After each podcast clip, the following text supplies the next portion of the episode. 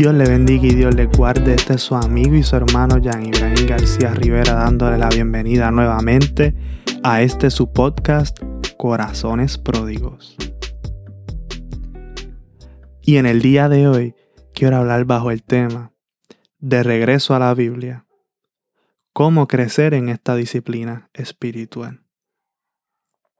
Y lo que quiero es abordar cinco cinco puntos que entiendo yo que nos van a ayudar a poder ser un poco más intencionales cuando estamos tratando de, crecer en esta disciplina espiritual y de poder aumentar nuestro tiempo en la Biblia y, y nuestra motivación estando en la palabra del Señor para poder así crecer en nuestro conocimiento de Cristo y así poder, ¿verdad?, crecer en nuestra fe y poder así, ¿verdad?, cada día más acercarnos más a Jesús por medio de, de su escritura. Y el primer paso que entiendo yo es establecer un plan alcanzable. ¿Verdad? No podemos ir desde 0 a 100 de la nada. Debemos ir tratando de, de hacerlo paso a paso y poco a poco. No podemos brincar etapas. ¿Verdad? Debemos, por ejemplo, si no estamos acostumbrados a leer, debemos comenzar quizás con un capítulo o un medio capítulo de, algún libro de la Biblia que estemos leyendo. ¿Verdad? Y si no estamos acostumbrados a leer la Biblia, pues quizás sería más factible comenzar con un libro que no sea tan complicado, algo con un lenguaje más sencillo, que no tenga tanto, tanta simbología para la interpretación, etcétera. Por ejemplo, quizás alguna carta o alguna epístola que sea, que sea más, más sencilla en la interpretación, que, sea más de instrucción y por el estilo, ¿verdad? Este, tratar de adaptarse a, y conocerse dónde uno está para poder, a poder trazar un plan adecuado para el crecimiento en esta disciplina espiritual. El segundo paso es tener material de apoyo que sea necesario. Es decir, cuando uno está leyendo la palabra del Señor, siempre va a haber algo que quizás uno necesita alguna ayuda para entenderlo o necesita alguna definición porque quizás se te escapa al momento. ¿verdad? Y a veces es bueno tener una Biblia de estudio que, tenga algunas definiciones eh, o algunas notas en la parte de abajo, algún diccionario bíblico, etcétera, etcétera.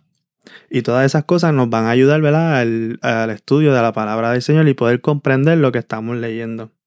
Pero recordemos que esta ayuda y estas notas no reemplazan la lectura como tal de, de la palabra del Señor. Lo tercero es separar un tiempo diariamente.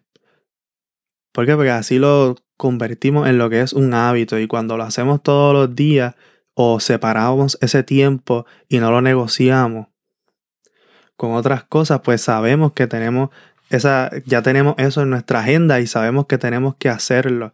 Y cuando ya lo hacemos como que un poco automático, sabemos que, ¿verdad? Que eso es algo que tenemos que tener en cuenta durante nuestro día. Cuando me refiero que lo hacemos en automático es que sabemos que tenemos que separar el tiempo para realizarlo. No que lo hacemos al papagayo, ¿verdad? O lo hacemos literalmente leerlo por sacarlo del checklist, sino que lo hacemos porque ya sabemos que tenemos que, que lo tenemos en nuestra agenda y tenemos ese tiempo separado para la lectura bíblica. Otra cosa que podemos tener es poner un reminder que nos dé todos los días a cierta hora que nos recuerde que tenemos que acercarnos a la palabra del Señor. El cuarto paso que yo creo que es importante o el cuarto punto es que si algún día fallamos ¿verdad? en no hacerlo o que fallamos a nuestro hábito, no castigarnos, ¿verdad? Porque rápido que hacemos algo mal nos queremos castigar por ello, sino que, ¿verdad? Tengamos un poquito de gracia con nosotros, pero tengamos en cuenta que si fallamos, ¿por qué fue? Porque en realidad tuve el día bien ajorado o porque gasté tres horas en Facebook o en Instagram o alguna red social y no quise y no, no quise sacar el tiempo para poder realizar esto, para leer la palabra del Señor. ¿Verdad? Una cosa es que hayamos, que hayamos dicho que no lo puedo hacer hoy porque en realidad estábamos bien, bien agobiados con tareas y todo eso. Y otra cosa es que en realidad no sacamos el tiempo porque no quisimos. Y el quinto paso, como les había mencionado en el episodio anterior, es comenzar leyéndola. A veces nos, nos ponemos muchas excusas y lo que debemos realizar, eh, comenzar es a leerla y pedirle al Señor que nos dirija.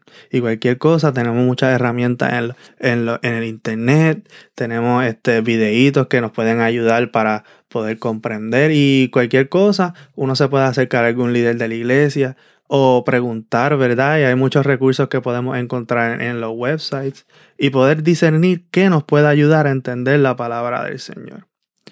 Dicho esto, tracémonos un plan.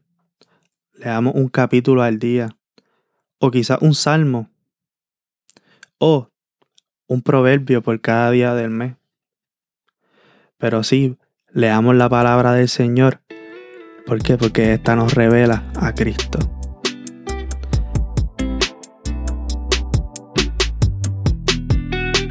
Si este episodio ha sido de bendición para su vida, le pido que se suscriba en la plataforma de su preferencia y que en el enlace que puede encontrar en los show notes pueda seguirnos en nuestras diferentes redes sociales.